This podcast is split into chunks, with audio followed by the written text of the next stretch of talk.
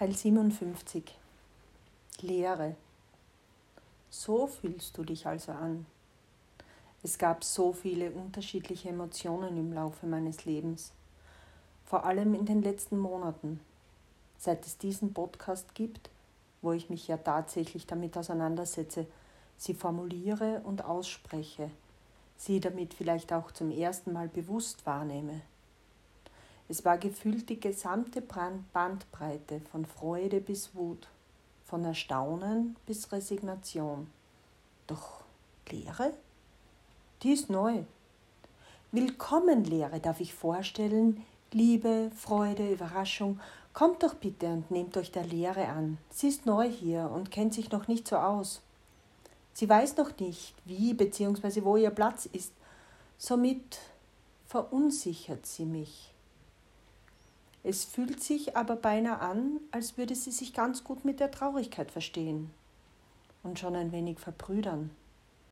Penny, vergiss das Gendern nicht, die Leere und die Traurigkeit, sie werden sich verschwestern. Nachdem es dieser Tage im Radio mal hieß, dass nun auch Gott gegendert werden muss, muss man wohl auch da aufpassen. Ich habe Prinzipien über Bord geworfen, die nicht umsonst Prinzipien waren. Aber wieder mal war ich halt klüger. Oder besser gesagt, ich war der Meinung, dass Klugsein sinnlos ist. Und da stehe ich jetzt. Die Beziehung mit John ist vorbei und er leidet. Auch wenn die Geschichte nur knapp drei Monate gedauert hat, leidet er sehr. Und auch ich leide, aber aus völlig anderen Gründen. Ich habe ein schlechtes Gewissen, ich habe gewusst, dass wir nicht zusammenpassen. Ich habe ihn aber so genossen, dass ich es ignoriert habe. Es war schön, Zugehörigkeit zu fühlen. Seine Zuneigung, die sich sehr schnell nach viel mehr angefühlt hat, hat mich ummantelt. Ich habe mich in diesen Mantel geschmiegt, habe mich nach langer Zeit wieder aufgefangen und besonders gefühlt. Und das war schön. Ich habe es eh einige Zeit geschafft, die Zweifel zu negieren. Ich habe gehofft, dass der Penny-Dämon ruhig bleibt, dass die Frau, die ich bin, die nach Freiheit, nach Abenteuer, nach Verrücktheit, nach Spontanität, nach Unvernunft schreit, in den Tiefen meiner nicht vorhandenen Seele bleibt. Naja, wir wissen, dass sie nicht still sein kann, dass sie nach außen drängt und dass sie für das Glitzern in meinen Augen verantwortlich ist. Vermutlich ist sie es, die Menschen ein zweites Mal hinschauen lassen, wenn ich irgendwo auftauche, die zum Lachen verführt, die den Alltag bunter wirken lässt. Dennoch ist sie ein Orkan, der alles vernichtet. Kein Stein bleibt auf dem anderen, keine Rücksicht auf andere Menschen, auf Gefühle, auf irgendwas. Gestern habe ich mich mit meinem Weinnachbarn unterhalten. Er hat gemeint, ich sei liebenswert. Was musste ich doch lachen? Habe ich doch ständig das Meer an Traurigkeit, das man in Johns Augen sieht, vor meinen Augen. Der Glanz ist weg, das Strahlen. Well done, Penny. A really good move. Ich mag die Leere gemeinsam mit der Traurigkeit nicht. Die beiden sind keine gute Kombi. Man sollte ihnen den Umgang verbieten, sie in die Schranken weisen, sie verbannen, weil das mit Gefühlen ja so gut geht. Die kann man glücklicherweise ja so gut beeinflussen. Vielleicht steuert das Ganze ja nur seinem Höhepunkt zu, der möglicherweise mit dem Todestag meiner Liebe erreicht sein wird. Wie ihr wisst, war ich sehr, sehr traurig, als er starb, habe dann aber bald wieder zu mir zurückgefunden und mich an der Schönheit des Lebens erfreut, mich mit schönen Dingen abgelenkt. Aktuell gelingt mir das überhaupt nicht. Die Traurigkeit umklammert mein Herz. Die Tatsache, dass ich nie wieder mit ihm reden kann, ist präsent wie kaum zuvor. Ich liebe die Erinnerungen an ihn und möchte auch nie dass diese verblassen. Ich hasse aber die Endgültigkeit der Tatsache, dass er für immer weg ist. Ich mag die Traurigkeit nicht. Und die Leere ist dann doch nicht willkommen. Naja, vielleicht können Freude und Liebe ja was ändern. So lebe ich also die letzten Tage vor mich hin. Versuche mich in dem Chaos wieder zu erden und fühle mich fremd. Ich will nicht zur Oberflächlichkeit vor John zurück.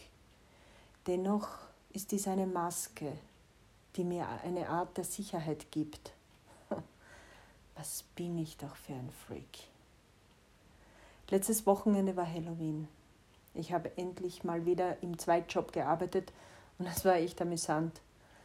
Ich habe beobachtet, fotografiert, mich treiben lassen. Da ich nicht zu den Leuten gehen wollte, um sie Erlaubnis für Fotos zu fragen, ja, ja, meine lieben Datenschützer, ich bin ein Gangster, habe ich manchmal einfach gezoomt und Menschen, die sich unbeobachtet fühlen, fotografiert. Wenn ich ehrlich bin, mag ich das sowieso gern. Ich liebe es, Emotionen und Momente einzufangen. Das geht allerdings nur, wenn sich Menschen nicht bewusst sind, dass, die, dass sie fotografiert werden. Das ist dann echt und Leben und, und, und. Vielleicht sollte ich versuchen, mich wahrzunehmen, wenn ich gerade nicht hinschaue. Hm. Ich fürchte, dafür bin ich aber wohl immer noch nicht schizophren genug. Hm. Schade eigentlich. Nun, zurück zu der Veranstaltung. An einem Tisch saßen zwei Männer. Ich wollte ein Foto machen. Einer der beiden hat mich aber erwischt und mir zu verstehen gegeben, dass er das nicht will. Darauf muss ich ja dann wirklich Rücksicht nehmen. Da ist der Datenschutz rücksichtslos. Das kommt ab und vor zu und ehrlich gesagt ist es mir völlig wurscht. Anderen ist es egal. Wieder andere lieben es, sich in Zeitungen oder Online-Berichten wiederzufinden. Somit gibt es für mich genug Menschenmaterial. Ich habe mich nach einiger Zeit jedoch beobachtet gefühlt und irgendwann gesehen, dass er nun mich mit dem Handy fotografiert hat. Ich fand es ein wenig kindisch, aber auch amüsant. Es hat nicht lange gedauert, bis ein Getränk vor mir stand mit einer quasi Entschuldigung für das Fotoverbot. Spätestens da war mir klar, dass da ziemliches Interesse an meiner Person bestand und fühlte mich geschmeichelt. Da ich außer einem Danke fürs Getränk jedoch nicht reagiert habe, stand er dann plötzlich vor mir und funkelte mich aus dunklen Augen an. Er war offensichtlich genervt, dass ich nicht mehr reagiert hatte. Er stellte sich vor und gab mir dazu die Hand. Der Händedruck war viel zu fest und viel zu lang. Meine Mama hat mir mal gesagt, dass man einem zu festen Händedruck am besten so entgegenwirkt, indem man ihn ebenso fest erwidert. Was ich tat. Denn schließlich war meine Mama die klügste Frau, die ich je kennengelernt habe. Ich musste am Abend noch den Geburtstagskuchen für mein jüngeres Kind fertig machen. So blieb ich nicht sonderlich lang, was zu einem enttäuschten Ausdruck in seinen Augen geführt hat. Diese Augen waren sehr verräterisch und haben mir vom ersten Blickkontakt weg tausend Dinge an den Kopf geschleudert. Es sah nach Wer bist du? Was machst du hier? Warum fotografierst du? Welche Rolle spielt der Mann, mit dem du dich unterhältst? Denn ich kenne dich aber nicht. Danach sah es aus. Auf alle Fälle bin ich heim und habe, brave Mama eben, den Kuchen fertig gemacht. Der nächste Tag stand völlig im Zeichen des Geburtstags. 18 Jahre, ein sehr besonderer Geburtstag. Volljährigkeit, das letzte Schuljahr, viel Neues steht in diesem Lebensjahr an. Die letzte Unbeschwertheit gehört ordentlich gefeiert. So fuhr das Kind auch gegen Mittag mit einer Freundin nach Graz und ich ging bei strahlendem Sonnenschein mit dem großen Kind auf einen Berg. Da gab es dann natürlich ein Gipfelbier und wir haben Garten gespielt. Es war ein ausgesprochen schöner, erfüllter Tag. Diese Erfüllung und Unbeschwertheit kann ich am besten mit meinen Kindern oder mit Freunden erleben. Schließlich wieder zu Hause angekommen, war da, tada, eine Freundschaftsanfrage des Mannes mit den vielsagenden Augen, die ich angenommen habe. Er hat mir schließlich geschrieben, dass er eine so faszinierende Frau mit einem so festen Händedruck unbedingt in, ein, in seiner Friendslist braucht. Zwei Stunden später saßen wir in meinem Lieblingslokal, und haben bis 1 Uhr früh geredet. Er hat viel erlebt und somit auch viel zu erzählen. Das Date war amüsant und unbeschwert. Auch wenn ich im Hintergrund stets ein schlechtes Gewissen wegen John hatte. Ich weiß ja, dass er wegen der Trennung leidet und diese ist auch erst ein paar Wochen her. Dennoch habe ich mich beruhigt. Ich betrüge nicht. Ich habe die Beziehung beendet.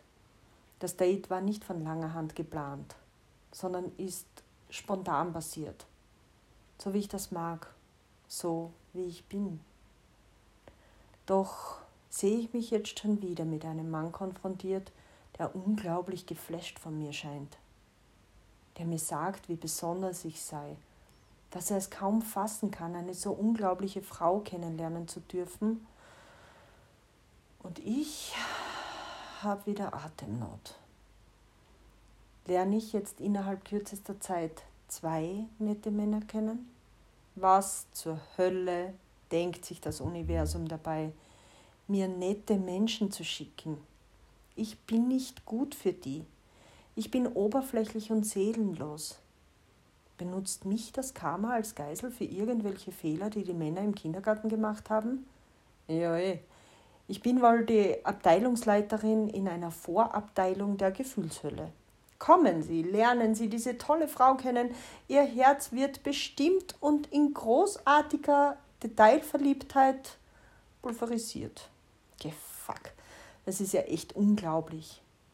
Womit meine Gedanken wieder abschweifen und die Sehnsucht nach einer leidenschaftlichen Affäre ohne zu viel Emotion aufpoppt. Wobei wir damit ja wieder bei Pennys ersten, ach so tollem Masterplan wären. Der, der mich in die Arme meiner Liebe gebracht hat. Der, der mich durch diese Liebe verändert hat. Der mir das Vertrauen in Beziehungen bzw. in mich genommen hat. Der, der mich überzeugt hat, dass ich wahre romantische Gefühle nicht mehr empfinden will, weil die Panik vor dem Schmerz viel zu groß ist. Maybe there will be sex in the city, but there's no love in the air. To be continued.